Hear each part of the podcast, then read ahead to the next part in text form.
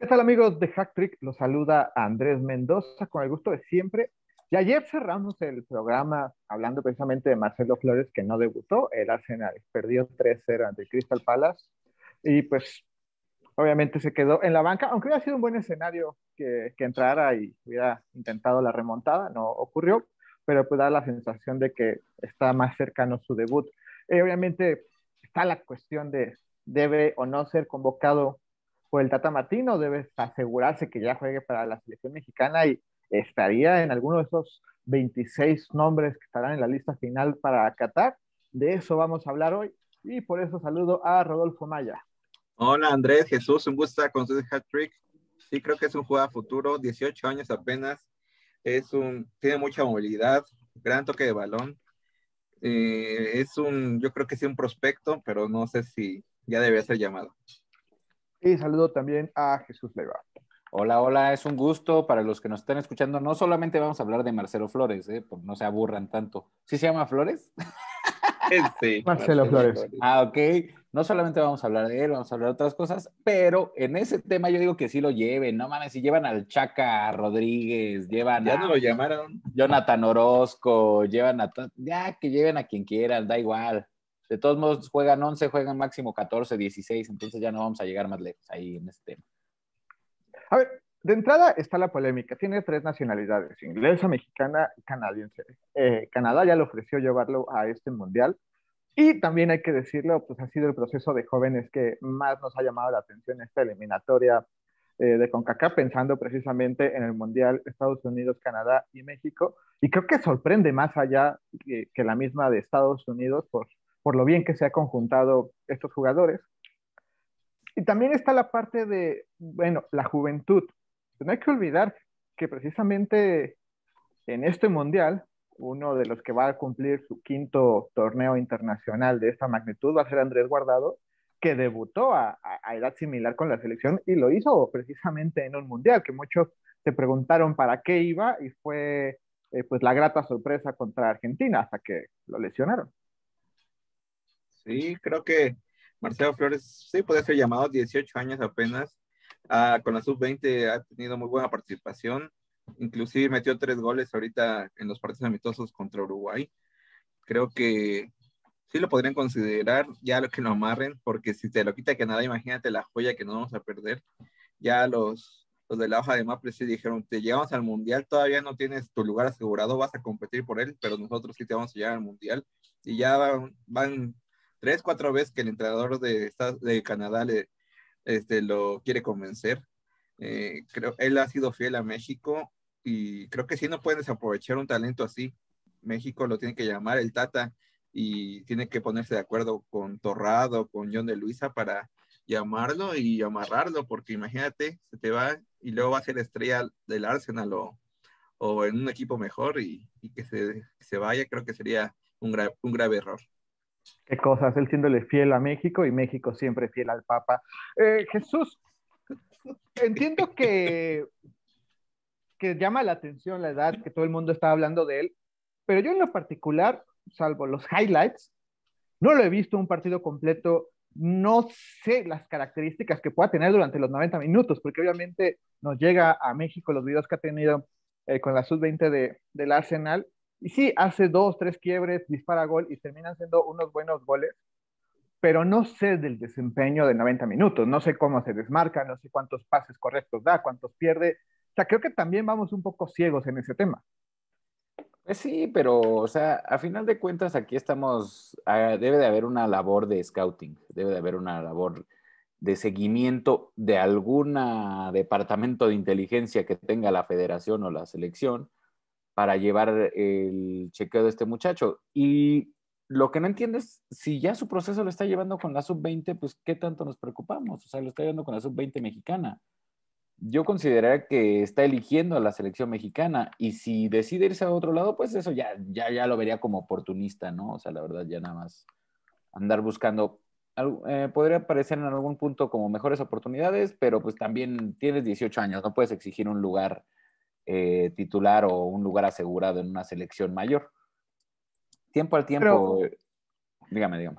Pero si es Inglaterra el que te empieza a, coquetear sí lo andas pensando. Al fin y al cabo, con Inglaterra tienes más posibilidades en este momento de, de trascender, ¿no? Eso, es lo llamado, que ¿no? Eso, no, es lo que, no han hecho ni el intento de llamarlo. Ajá, no, no lo entiendo, que no lo ha intentado llamar. Pero vaya, esta es una selección de Inglaterra que, vaya, fue finalista de la Euro, ha estado ya en semifinales del Mundial, o sea, es una generación que yo creo que desde esa de los 60 con el gol fantasma, realmente no habían tenido una generación en conjunto de fútbol que realmente sí pueda ser candidateada y en estos momentos está en escalón por debajo de Francia y Brasil.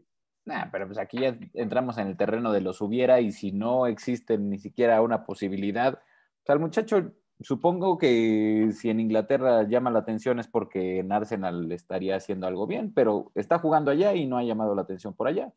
Entonces, eso nos puede dar un parámetro para decir qué tan joya es este jugador o qué tanto es un buen jugador. Nada más. Y tan tan. O sea, a final de cuentas es como lo que estaba pasando con Santiago Jiménez, que se, él estaba diciendo que ya se había decantado por la selección mexicana y la chingada, y los argentinos empezaron a, a cagar de la risa de él. O sea, francamente, como si tuviera una posibilidad de, ser delantero allá.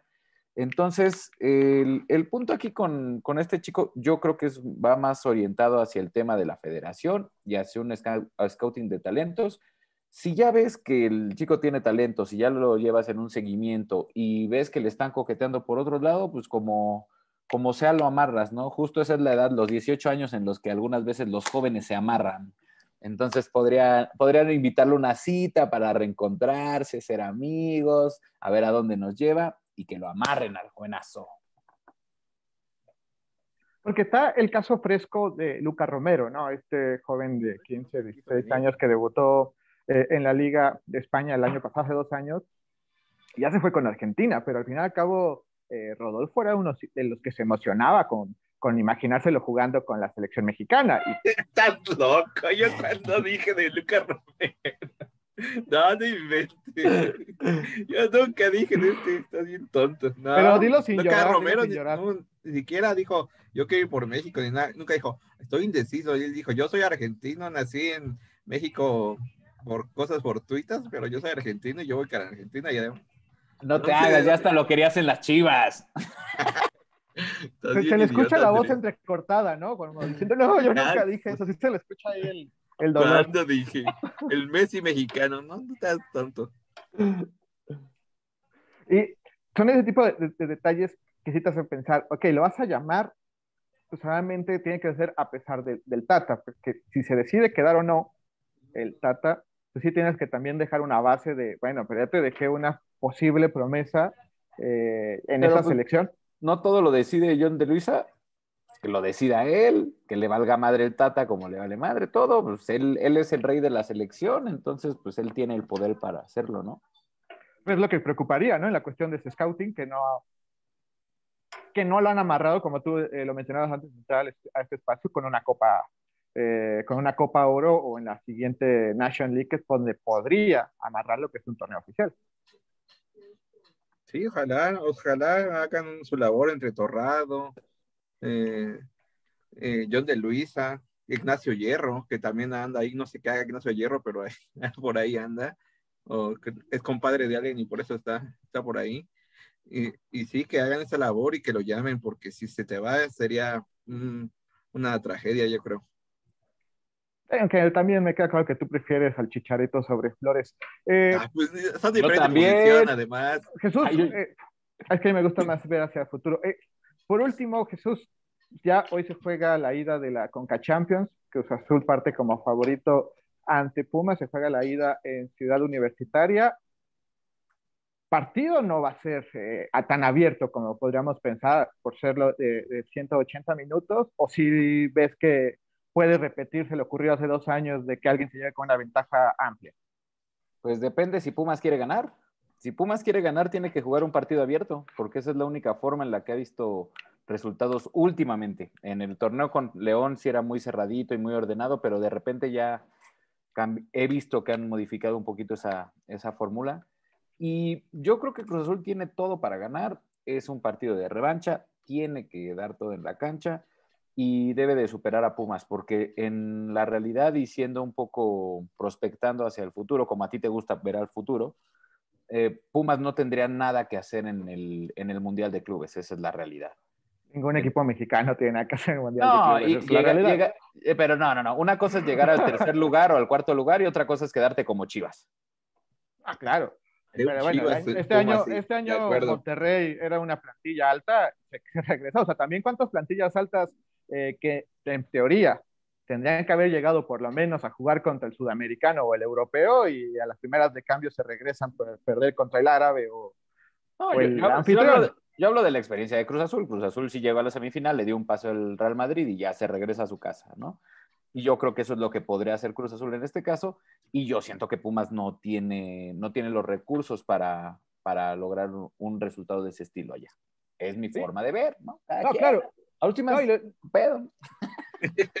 no, y, o sea, lo, lo entiendo que obviamente por plantilla dirías Cruz Azul tendría más que hacer en ese No, no, no. Y por, por funcionamiento también. O sea, Cruz Azul tiene jugando bien a pesar de la reestructuración, tiene jugando bien un año y medio, tiene jugando bien esta campaña. Y Pumas ha dado tumbos. Ese es el problema con Pumas. De repente deja de jugar 10 partidos y juega 7 y ya con eso entra, ¿no? O sea, entonces, no sé, yo considero, a mi parecer, que para ese tipo de torneos necesitas un, un grupo más estable.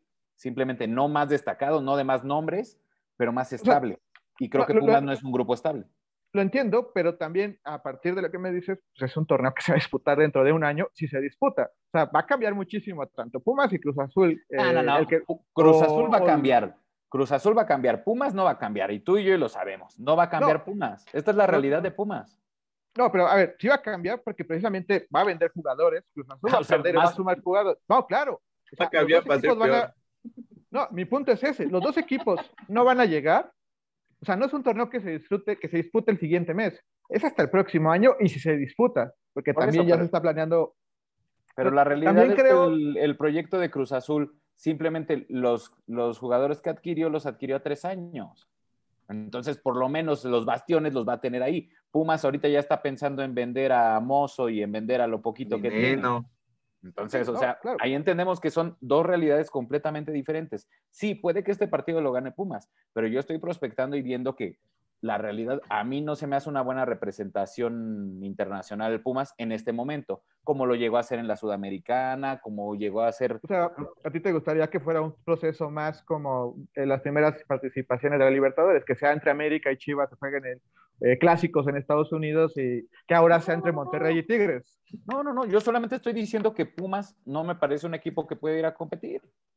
Pero pues, Ya, es que en yo, sé que te, general- yo sé que te arde y te enerva, No, pero... Y probablemente, no, y solo digo probablemente, Es que y- si me y dices probablemente eh, por lo- participar, ningún equipo de la Liga MX está para participar ahorita y lo hemos visto. No lo sabemos. Yo ya solamente llegó a la digo. final. Yo creo que Cruz Azul sí está para, para clasificar a la semifinal. Y yo creo que Pumas no está para clasificar a la semifinal. Y ya. Pues es que también, si, si Cruz Azul no avanza a una final, no está para clasificar a, a unos de cuartos a, a semifinal de un torneo. Entonces, siguiendo esa lógica. O sea, Ah, tú no, me pues dices, sí, "Ah, Cruz- claro. Sí, sí. ¿no? Pero O sea, yo, o sea, ya se calentó Andrés, primero que nada. No. Eh, a ver, se- señora Ojeda, hable con él. La, la tolerancia y la frustración está un poco complicada aquí. Segundo, eh, yo lo único que estoy diciendo es eso, que por plantel, por constancia, por tipo de juego y por modelo, Pumas mm, no me parece que tenga con qué, para qué ir allá. Creo que Cruz Azul tiene más que aportar. Y ya, estaré bien, a ver. no, lo sé, estaré mal, no lo sé. O No, sea, pero a ver, para pero la Rudo Rivera nada más. a ver, a ver, a ver, vamos a, di- vamos a preguntar- di la razón. vamos a preguntarle a alguien imparcial. A ver, No, a ¿tú ver, qué opinas, sí- Rodolfo? Que nada más estamos hablando nosotros. No, pues sí. Pumas no tiene, no tiene con qué competir contra un equipo europeo, sudamericano de buen nivel. Está- puede competir con un peruano, con un colombiano, con un boliviano. Pero sí, Estamos hablando del Mundial no. de Clubes. Para, para eso te di la palabra, para que hables del- de la Libertadores. ¿o Por eso estamos hablando de, de para qué está Pumas para competir. Entonces, Pumas sí, ahorita no. Pumas no, no tiene infraestructura, no tiene una base sólida de jugadores. Está bien, se preocupa más por ver cómo va, cómo le va a alcanzar para la quincena. Porque ahorita A ver, es que eso no. no tu proyecto niego. es vender a, a. Mozo, a vender a Dineno y traer yo creo que otros dos o tres brasileños. Que Entonces, a ver ah, si les funciona. ante ese panorama, yo creo que Cruz Azul tiene la responsabilidad de ganar este, este Sí, yo estoy de acuerdo contigo. eh, torneo y ya. A ver, es que en eso estoy de acuerdo, y lo dije desde el principio, Cruz Azul parte como favorito. Pero también me dicen, es que ¿a qué va un equipo mexicano a competir? Y, y peor si es Pumas. Bueno, es que No, no, no, realmente... ¿A qué va Pumas? ¿A qué va Pumas? Bueno, ¿a qué va Pumas? ¿A qué va Pumas? Yo no, yo no sé a qué va Pumas. Así de Pues, fácil. pero irá lo mismo. Pues, ¿sabes que realmente a qué va un equipo mexicano cuando, en teoría, nos jactamos de ser una liga superiores a las eh, africanas, superiores a las de Asia, superiores a varias, solo está por debajo de Sudamérica y de Europa. Y en este torneo, pues la, la realidad nos dice que pues realmente estás peleándole con Asia, porque muy- es más probable que te quedes eliminado en esa ronda que, Pero, a ver, ¿qué que es avanzando. mejor? Ahora pensemos, ya siendo completamente francos, eh, te doy eso. Estamos peleando con Asia, yo estoy completamente de acuerdo. Ahora, Sí, si me dice quién tendría que ir, Cruz Azul, ahí no tengo ninguna duda. exactamente, o sea, eh, en el último ¿Quién tiene más posibilidades de- Sí, sí, sí, Eh, ¿quién tiene más posibilidades? Cruz Azul. lugares de la liga, planteles, proyectos, o sea, pues es natural. Yo por eso espero que gane Cruz Azul. Si pierde, pues es una vergüenza y es una derrota terrible para Cruz Azul y deben de replantearse muchas cosas porque este es el primer matar o morir que se enfrentan y si no puedes en ese, es que el proyecto también no está tan tranquilo y tan sencillo. Es el momento más álgido, creo yo, de todo el proyecto de Juan Reynoso, porque cuando, eh, fue, los, cuando fue el campeonato, nadie esperaba nada de Juan Reynoso y lo logró. Entonces él se la sacó. Después ya perdieron y se dice que es el tema de la campeonitis. Ok, no hay bronca.